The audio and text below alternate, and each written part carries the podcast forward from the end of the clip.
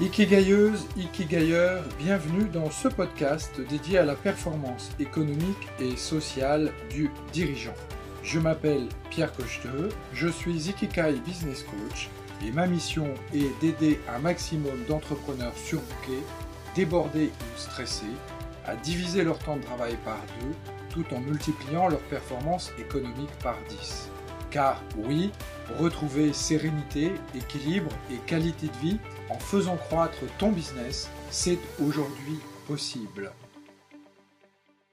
Bonjour les Ikigailleurs stratèges, bienvenue dans ce podcast dédié à la performance sociale et économique des entrepreneurs ambitieux et bienveillants. Aujourd'hui, j'aimerais te parler de rentabilité et de chiffre d'affaires. Le chiffre d'affaires est souvent le point focal sur lequel beaucoup d'entrepreneurs eh bien, mettent l'accent. Et quand je rencontre un nouveau client, qui, euh, un nouveau prospect qui souhaite euh, rentrer dans un de mes programmes de coaching et que je lui pose la question quels sont vos objectifs pour l'année à venir, j'ai souvent comme réponse eh bien, je voudrais atteindre tel euh, seuil de chiffre d'affaires. Augmenter son chiffre d'affaires est une des préoccupations les plus importantes des dirigeants d'entreprise, et ce, à juste titre. Car l'argent est le nerf de la guerre. Et comme j'ai l'habitude de le dire pour mes coachés, l'argent c'est l'oxygène de l'entreprise. Sans argent, votre entreprise est condamnée à mourir dans un délai plus ou moins important. Et pourtant, de nombreux entrepreneurs et de nombreuses entreprises que j'accompagne sont prêtes à entreprendre des projets sans en récolter le bénéfice. Cela peut paraître surprenant, mais c'est pourtant une réalité qui est à la fois une perte de temps, d'argent et d'énergie. Alors vous allez me dire, comment est-ce possible qu'un entrepreneur décide d'investir du temps et de l'énergie dans un projet qui, au final, ne sera pas rentable? Eh bien, la réponse à cette question est simple, c'est tout simplement qu'il n'a pas pris la peine de valider un certain nombre de points et en particulier son taux de marge. Si vous avez un taux de marge qui est insuffisant, il est possible que bien que vous fassiez du chiffre d'affaires, vous vendiez à perte et que les contrats vous signez, eh bien, vous coûtent de l'argent plutôt que de vous en apporter. Alors, voici quelques pistes que j'aimerais euh, te donner aujourd'hui pour éviter de tomber dans cet écueil. La première de ces pistes, c'est de travailler ton plan d'action. Il est impératif d'avoir rédigé clairement ton plan d'action et de communiquer celui-ci aux équipiers de ton entreprise. La deuxième chose, c'est de bien valider les attentes de tes clients. Si tu n'apprends pas à connaître et à reconnaître les attentes de tes clients, comment pourrais-tu y répondre de manière satisfaisante?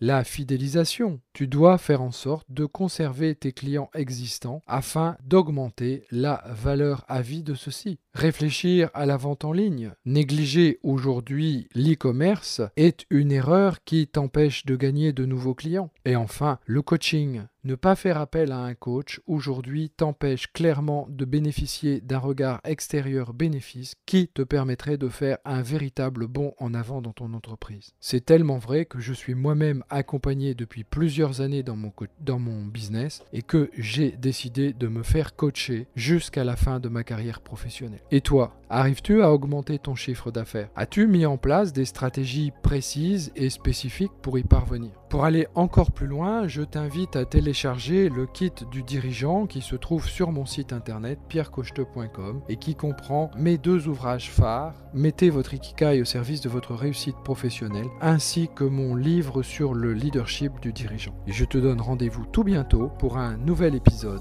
des dirigeants stratèges.